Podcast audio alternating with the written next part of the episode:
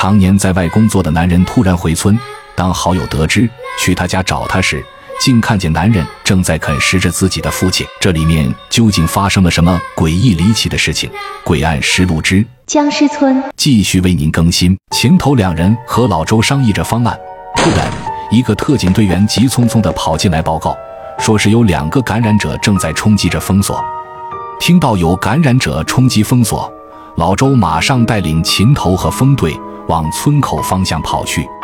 可一边向外跑的秦头却提出了心中的疑问：“你们特警队都是重火力，燃道都对付不了吗？”老周一边跑一边跟秦头和风队说起了另外一个情况。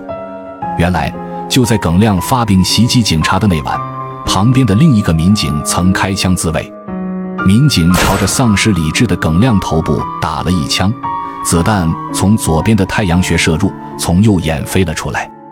按说正常人如果遭此打击，早就当场死亡了。可是令人难以置信的事情出现了：头部中枪的耿亮不仅没有倒下，反而是将破碎的头颅转向了开枪的民警，并且朝着开枪的那个民警迅速地扑了过去。就这样。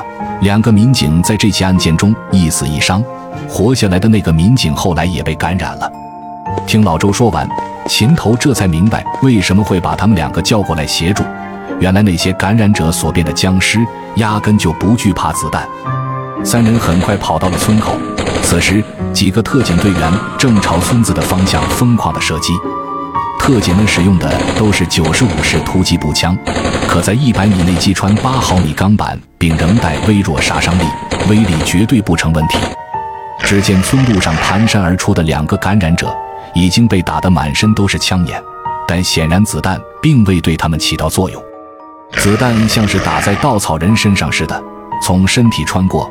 两个感染者依旧是慢慢的朝村口的封锁线扑了过来。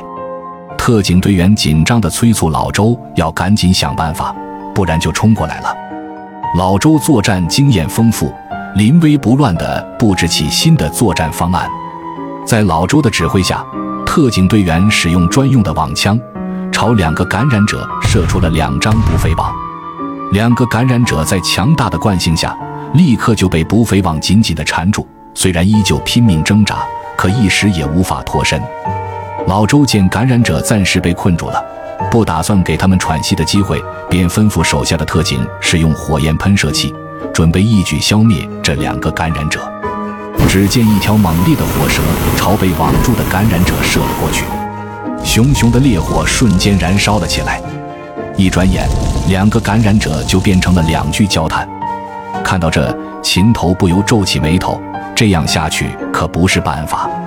因为这村里的每个房间随时都可能会窜出感染者，可感染者不惧怕子弹，根本不敢让特警队员进入村子，事情一时陷入僵局。三人正商议对策，突然身后传来一声惊呼。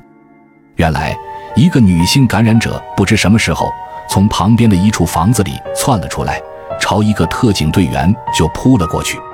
反应迅速的其他队员立马朝着女性感染者的脑袋开了一枪。老周不由得爆粗口，明知道起不了作用，还开枪，万一伤了自己人怎么办？可就在老周刚刚骂完的时候，又是一声枪响，子弹从女性感染者的正面穿过。就在大家做好了不起作用的准备时，诡异的一幕出现了：那女性感染者竟然身体僵硬了起来，随后便向后倒了下去，倒在地上死了。这颗子弹竟然起作用了！在场的人无不震惊，纷纷朝开枪的人看去。原来开枪的是自从到达驻地就一直没说话的风队，而射出子弹的竟然只是风队所携带的普通警用配枪。这让在场的所有人都愣住了，连威力强大的突击步枪都打不死的僵尸，居然被风队就这样轻易的击毙了。老周一见风队能够对付这打不死的僵尸，立刻提起了兴趣。其实风队也只是抱着试试看的态度，没想到成功了。不过，风队常年与各类灵异案件打交道，随身所携带的枪械子弹，其实也是有经过事先处理，专门对付邪祟的。于是，老周马上吩咐特警队员，按赵峰队所用的方法将子弹全部进行了处理。当子弹全部处理过后，特警队员分成几个小队，开始对村里的僵尸进行了清剿。这个村子并不大，很快，特警队员便将村里的僵尸全部击毙了。这时候才发现，也不是所有人被感染后都会变成僵尸，村里的村民大部分都是直接死亡，只有少部分变成了僵尸。而有些感染者也在确保安全的情况下，被特警队员带走做进一步的处理。两天后，原本群山环抱的村子变成了一个空村。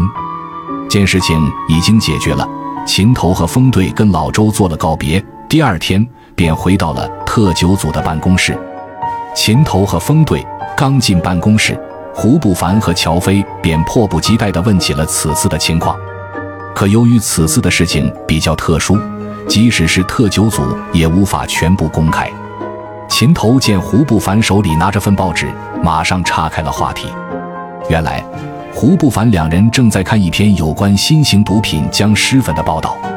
报道说，一个村子的人因为全部吸食新型毒品僵尸粉，导致村子里的人如丧尸一般死亡了大半。